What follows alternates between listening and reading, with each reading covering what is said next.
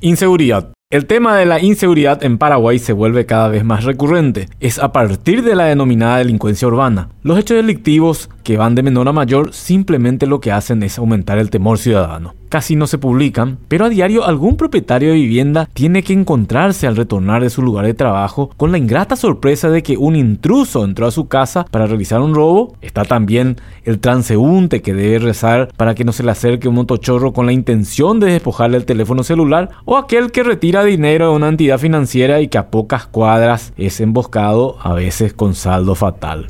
A diario se ven estos tipos de sucesos y los espacios de los medios de comunicación ni siquiera alcanzan para publicarlos en su totalidad o directamente los hechos pasan desapercibidos por la cantidad de información relacionada al ámbito de la seguridad. No es una cuestión nueva, pero va creciendo y ahí está lo preocupante. Asunción, Central, Alto Paraná y ahora Itapúa se están convirtiendo en zonas peligrosas a causa de la delincuencia común y eso incide también en la economía. La respuesta la debe dar el gobierno y su órgano de ejecución es la Policía Nacional, una entidad que corre en desventaja a partir de la situación de sus agentes y actuación a la vez que desprestigian a la institución. Citamos cinco hechos, a modo de ejemplo, porque hay más que desprestigian a la policía y que sucedieron entre agosto y noviembre. Estos son el escándalo de oficiales que en horas de cursos en la academia se vieron involucrados en asaltos en el departamento de Paraguarí. Dos fatales, en uno de ellos murió un agente el apriete de una brigada policial a un supuesto narco ocurrido en Luque, la muerte de un suboficial en Capitán Vado en un procedimiento antidrogas que no fue comunicado a la fiscalía, la destitución del director de prevención y seguridad, el tercero en importancia en la institución por el traslado irregular de un animal vacuno y lo último que tiene que ver con el caso del levantamiento de la orden de captura internacional de la esposa de Sebastián Marcet que tuvo su epicentro en Interpol.